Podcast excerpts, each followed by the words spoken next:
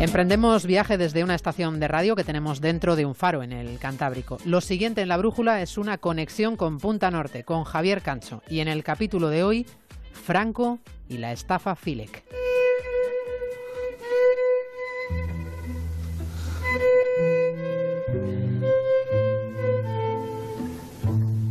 Generalísimo es un término que designa un rango militar superior a mariscal de campo es como más todavía que gran almirante.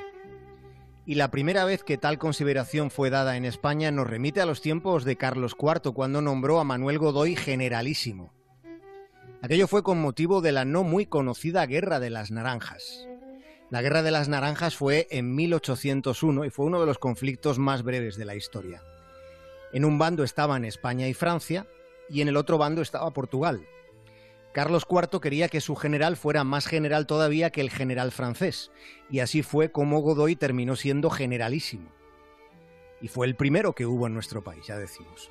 Y luego ya después de él, el siguiente fue ese que ustedes ya saben. Tal superlativo lo tomó como suyo Francisco Franco Bahamonde. Al dictador se le llamaba generalísimo, pero también se le llamaba caudillo. Franco fue el caudillo, la, suprema institución de la jerarquía política española durante los 40 años de dictadura. Algunos cálculos señalan que durante el franquismo hubo 150.000 muertos de forma violenta. Por tanto, para muchos españoles Franco no era alguien a quien se le pudiera tener respeto, pero desde luego sí fue alguien a quien había que tener miedo. Y por eso, por eso resulta tan fabulosa la historia que les vamos a contar ahora. Se trata de las peripecias de un tipo que llegó a burlarse del generalísimo Franco. Y no es que se burlara un poco. El engaño, el camelo, el desaire, fue de magnitudes tragicómicas.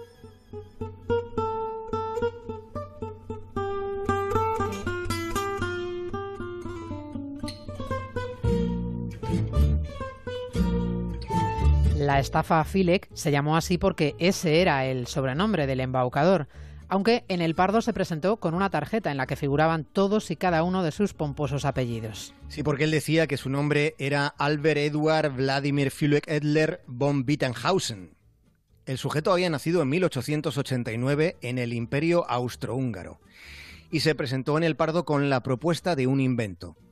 Decía ser capaz de crear un combustible nuevo, con propiedades parecidas a la gasolina pero mucho más barato. Y ya saben que la energía es la que mueve los intereses del mundo. La fórmula Filek no es que resultara a priori un compendio de ingredientes sofisticadísimos. El austrohúngaro contó que ese preparado se lograba con agua, con un licuado de plantas y luego con un ingrediente secreto que solo él conocía. El alcance del señuelo estaba en que España podía convertirse en lo que eran las potencias petrolíferas del momento, un país inmensamente rico. Y Franco mordió el anzuelo.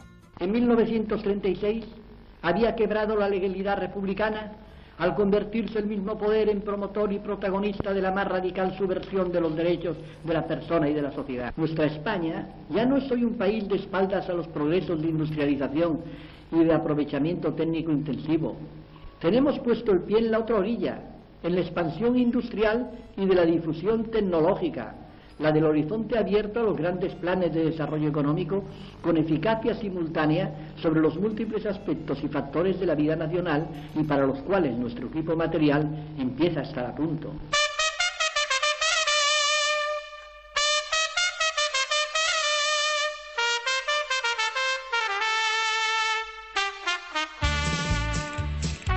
Consejo de Ministros autorizó una serie de decretos declarando la empresa Filec de interés nacional y expropiando 200 hectáreas de terrenos a las afueras de Madrid.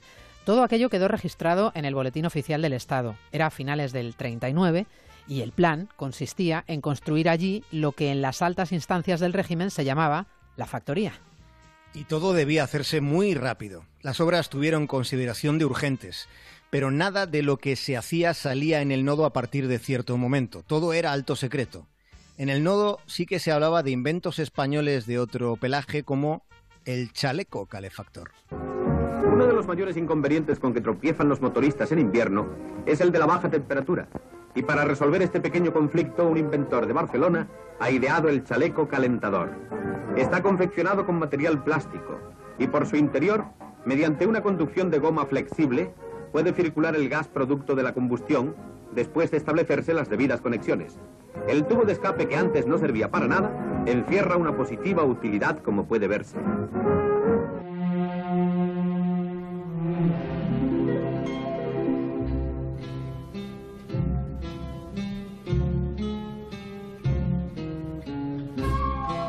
El asunto del chaleco calefactor tampoco tuvo la progresión esperada por el nodo, pero menos todavía el fiasco de la estafa a Filek, que además quedó oculto. Fue silenciado por el franquismo, siendo una de las historias más alucinantes de todo ese periodo que se prolongó durante 40 años. De la verdadera dimensión que tuvo el timo se ha escrito un libro. El autor es Ignacio Martínez de Pisón. Martínez de Pisón lo ha escrito después de haber profundizado en archivos ocultos, después de indagar en hemerotecas de varios países. La historia se relata en Filek, el estafador que engañó a Franco, que edita Seis Barral. Ha sido un profuso trabajo de investigación cuya primera referencia la encontró Martínez de Pisón en otro libro. Eran diez líneas en la biografía de Paul Preston sobre Franco.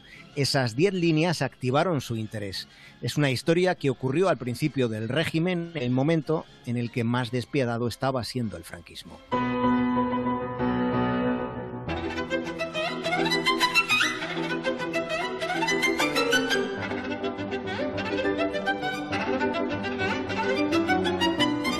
Filex se presentaba a sí mismo como un noble centroeuropeo de refinada educación que se manejaba con fluidez en cinco idiomas diferentes. La realidad no alcanzaba tanta alcurnia. Filek era el hijo bastardo de un aristócrata, pero disponía de una capacidad considerable para manejarse en el territorio de las medias verdades. Era un embaucador con cierta habilidad para sostener y apuntalar sus engañifas y antes de llegar hasta el Pardo ya había logrado que algunos empresarios pusieran dinero en su proyecto de refinería, que en realidad era un embuste gigantesco. La flequina era el nombre del anzuelo, la flequina que iba a ser mejor que la gasolina y de la que se escribió en la prensa de la época. Algo se escribió solo mientras el asunto estaba en una incipiente fase de desarrollo, proclamándose que España iba a producir un tipo de combustible sintético con el que se ahorrarían 150 millones anuales en divisas. Después, cuando la flequina entró en la calamitosa fase del desatino, entonces llegó el tiempo de silencio.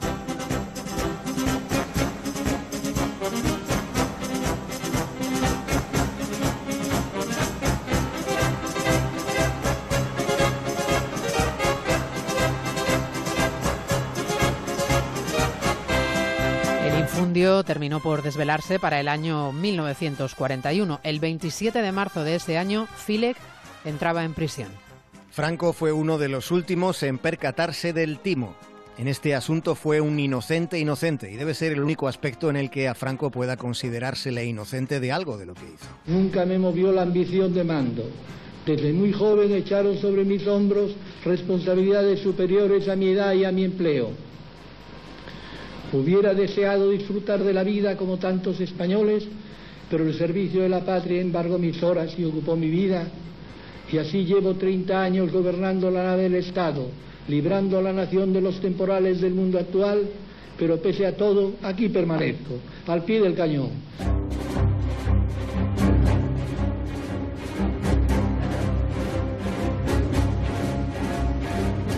Imagina a Martínez de Pisón a Filek cuando llega a España en el 31 como un cuarentón vestido con más atildamiento que elegancia.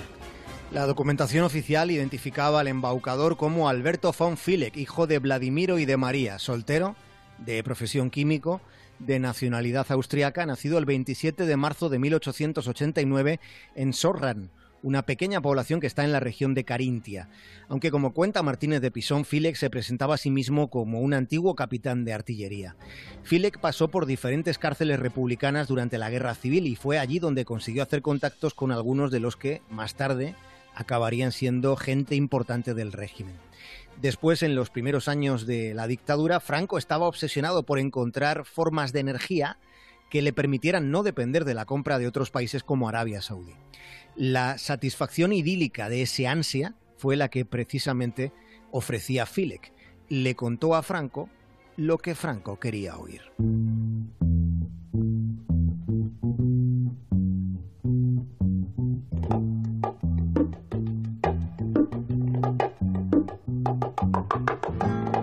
El relato de Pisón que edita Seix Barral es una novela picaresca donde se cuentan las vicisitudes de un malabarista del artificio.